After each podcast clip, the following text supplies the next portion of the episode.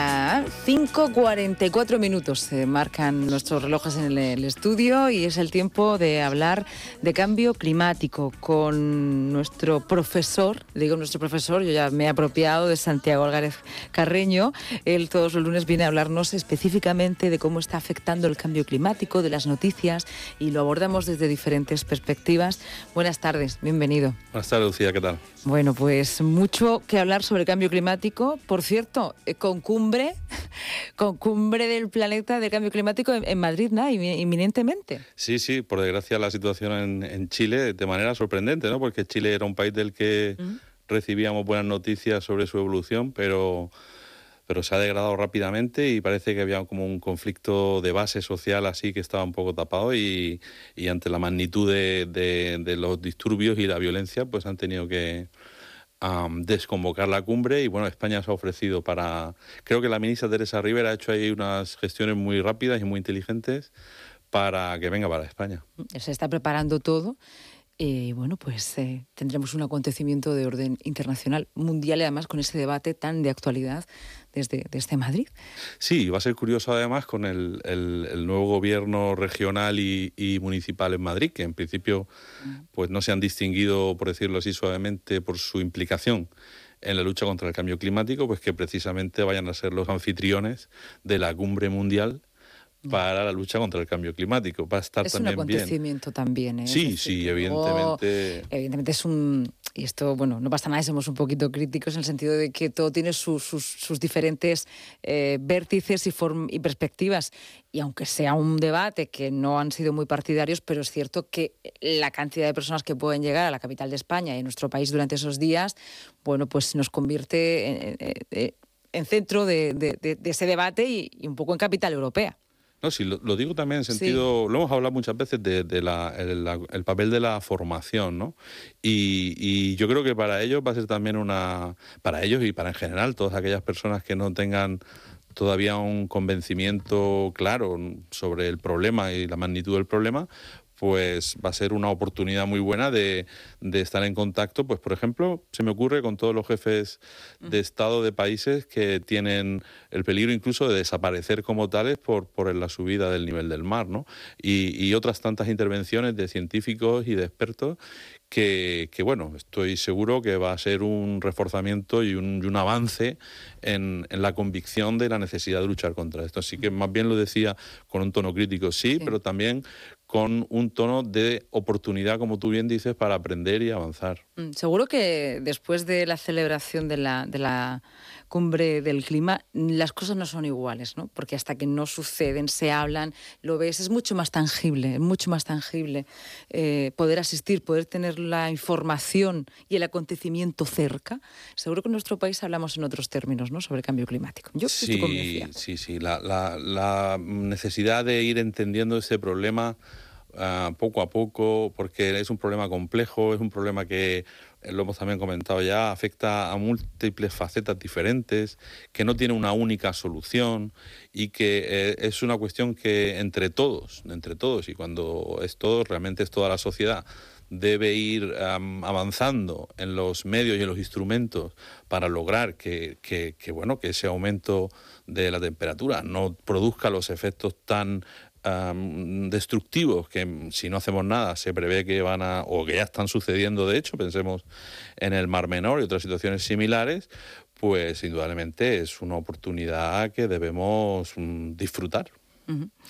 Vamos a, mm, hablar también de, un, de una cuestión que tenemos por delante y es que, es que el cambio climático em, es, eh, forma parte del maltrato y los gases de efecto invernadero y el CO2 que hemos emitido. Hay un interesante artículo que compartimos estos días y es que estamos emitiendo mucho más CO2 a una velocidad 100 veces superior a cualquier otro momento de la historia. En este momento de la historia y no quiero ser pedante, pero se habla también de ese antropoceno y, en alguna ocasión lo hemos hablado contigo. Estamos en un momento en nuestra historia que o paramos, cambiamos nuestra conducta en nuestra marcha o devoramos el planeta, es decir, 100 veces superior a lo que deberíamos. Sí, em, lo, que, lo que produce es vértigo realmente, es decir, vértigo en cuanto a la aceleración. Eh, el proceso viene gestándose pues desde la revolución industrial, digamos, siglo XVIII, Gran Bretaña, Alemania, en fin, centro de Europa, donde se, se, producen los primeros movimientos para el uso masivo del carbón y de las energías fósiles.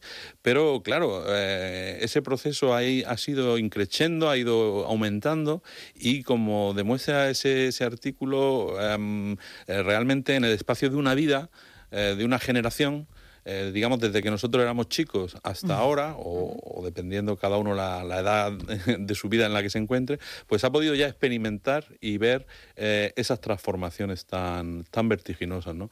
Entonces sí, sí parece que realmente eh, hay la necesidad de em, actuar de modo contundente y de modo rápido. Mm, ciertamente, mm, si no se hace, no es que vayamos eh, a morir de hoy a mañana, ¿no? Y por eso todas aquellas personas que explotan un poco la mm, bueno, que no es tan grave, que no va a pasar nada, no dejan de, calar esos argumentos porque ciertamente, eh, aunque se haya acelerado el proceso, el proceso no va a ser de un día para otro. Pero mm, aquí lo hemos también dicho muchas veces, hay que tener eh, confianza en la ciencia y confianza en la ciencia es lo que nos está diciendo mayoritariamente la ciencia eh, con unos niveles de certeza de un 90, 90 y tantos por ciento que esto, ese proceso es eh, acelerado, que ese proceso es grave, que el aumento de temperaturas de momento va a ir más allá de los 2 grados centígrados y eso es muchísimo, eso produce unos cambios pues en el agua, en el nivel del mar, en la temperatura del agua del mar, lo cual afecta al clima, lo cual afecta a las precipitaciones y a la gravedad de las precipitaciones, lo cual implica eh, la agricultura, es decir, la alimentación, eh, la energía, eh, etcétera. Todo eso son em, verdades a día de hoy científicamente demostradas sobre las que no conviene Em, mantener eh, o difundir eh, argumentos que confundan a la población, ¿no? Porque la ignorancia es el pero enemigo, ¿no? Además, estas verdades se han mantenido porque de alguna manera se han, visto, se han visto o, son incompatibles con un modo de, con una lógica de funcionamiento, ¿no? O con una lógica, podríamos llamarla un tanto depredadora de nuestro mundo, ¿no? Sí, es que y el artículo también incide sobre eso, ¿no? que, es que nuestro sistema eh, económico, nuestro sistema de vida, que tampoco es tan, tan antiguo, ¿no? pensemos que, y lo hemos también hablado alguna vez, que, que el, por ejemplo el consumo masivo de plásticos o, el, hecho de que en cualquier momento del año podamos consumir casi cualquier producto agrícola, etcétera, pues no hace tanto tiempo. Nuestros padres y nuestros, por no decir nuestros abuelos, eh, eran absolutamente extraños a eso, ¿no? Y nosotros, sin embargo, también rápidamente rápidamente por comodidad lógica, porque somos cómodos, mm. eh, pues nos hemos acostumbrado a esa hiperabundancia y a esa comodidad y a ese consumo que indudablemente debemos, debemos transformar y, que es una oportunidad también para, para, repensar muchas costumbres y hábitos que a lo mejor tampoco nos estaban aportando realmente tanta satisfacción como creíamos, ¿no? Vamos a hablar un poquito también en estos últimos minutos sobre el Mar Menor. Estuviste, bueno, como muchísima gente de la región de Murcia en la concentración, la manifestación ciudadana y vecinal de la semana pasada. Y cada día vamos teniendo informaciones, ¿no? Es verdad que se están tomando medidas, que se ha puesto también el testimonio de los científicos y sus investigaciones por delante, que eso es muy, muy importante. Y hoy volvemos a tener eh, pues un informe, en este caso se llama Informe de Síntesis sobre el estado actual del Mar Menor y sus causas en relación a los contenidos y nutrientes. Además lo firman bueno, pues, eh, personas como Julia Martínez de la Fundación Nueva Cultura del Agua, Miguel Ángel Esteve de la Universidad de Murcia, Gonzalo González mm, de, del CEBAS, estamos hablando también de José Álvarez Rogel de la Universidad Politécnica de Cartagena. Bueno, pues una serie de personas que han dedicado eh, su tiempo y parte de su trayectoria profesional a la investigación científica y a la protección medioambiental. Y bueno, pues eh, está bastante completo, pero lo que está claro es que ha habido un abuso, ha habido un abuso en el Mar Menor. Sí, el informe, perdón, creo que en lo que podamos entender, porque es un informe científico mm. y utiliza una terminología propia de estos conocimientos, pero al nivel que podemos entenderlo es que, en definitiva, eh, la principal causa de la degradación del Mar Menor es el exceso de nutrientes provenientes de la agricultura que han llegado de manera excesiva y descontrolada y eso ha alterado eh, los equilibrios de ese ecosistema y lo que a mí me parece más preocupante, aunque ellos no lo, no lo manifiesten así, pero la sensación que me queda es un poco si, si ese mecanismo no desencadena a su vez un mecanismo que ya es muy difícil de parar, es decir, cuando esos nutrientes llegan al agua, pues se produce esa muerte de las especies, esas especies a su vez generan nutrientes, que etcétera, ¿no? Ese, ese esa cadena que, no tiene fin, ¿no? Que no tiene fin, Una reacción en cadena, ¿no? Casi radio, bueno, un paralelismo con la radioactividad, pero es una reacción en cadena que no tiene límite. Que no, sí, es cuando se alcanza ese punto a partir del cual los efectos ya se han descontrolado, ¿no?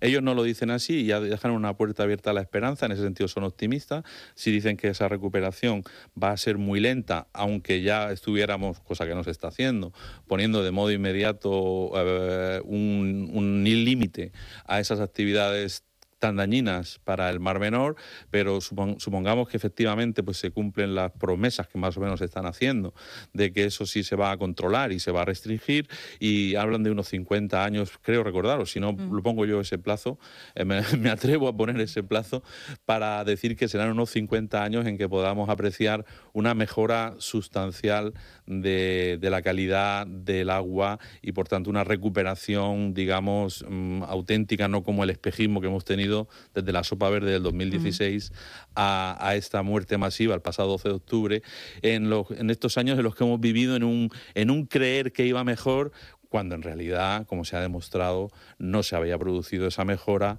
y estábamos al borde del colapso. Entonces, bueno, hay esa puerta abierta a la esperanza, pero en cualquier caso, la fuente principal está identificada sin ningún género de dudas y además la necesidad de actuar, un poco como en el cambio climático, la necesidad de actuar de modo inmediato es, es evidente. Ojalá se haga por el bien de todos. Mm, algo que comentabas la semana pasada, y desde luego creo que, siempre conviene subrayar.